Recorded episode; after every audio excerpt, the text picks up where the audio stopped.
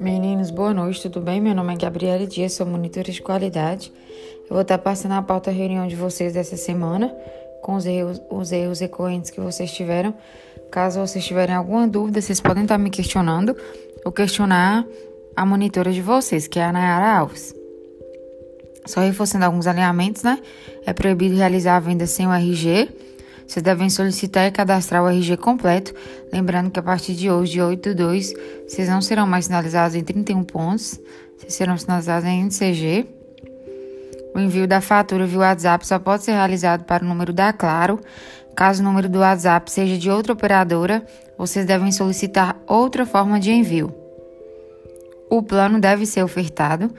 Vocês não podem impor a mudança como uma obrigatoriedade. Portanto, as palavras como reajuste ou aumento são proibidas. O correto é sempre deixar claro que se trata de um novo plano.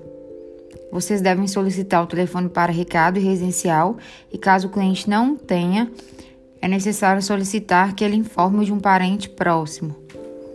É proibido verbalizar o sobrenome e o nome completo do cliente sem antes solicitá-lo e vocês deverão somente acrescentar na pergunta de confirmação o valor do plano com o desconto débito em conta corrente mais a fatura digital, caso o cliente deixe claro na ligação que ele já é cadastrado nessa forma de pagamento.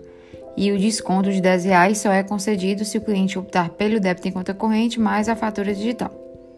Lembrando que todo checklist deve ser lido sem nenhuma alteração ou omissão de trecho, mesmo que alguma informação já tenha sido passada na argumentação. E vocês devem ter atenção aos dados cadastrais. Todos devem ser cadastrados conforme verbalizado pelo cliente: nome, endereço, e-mail, complemento. E caso vocês tenham dúvidas, pedir o cliente para soletrar. É preciso disponibilizar três ou mais datas de pagamento para o cliente e ao ser questionado qual o valor do plano após o período promocional, vocês devem informar que a Claro sempre mantém o cliente atualizado de qualquer alteração.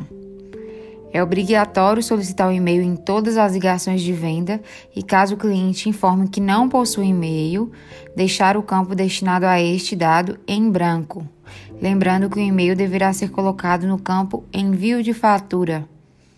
E caso o cliente seja cadastrado em débito em conta corrente mais a fatura digital, é necessário vocês informar que ele deve ligar na central e atualizar o débito para manter o desconto.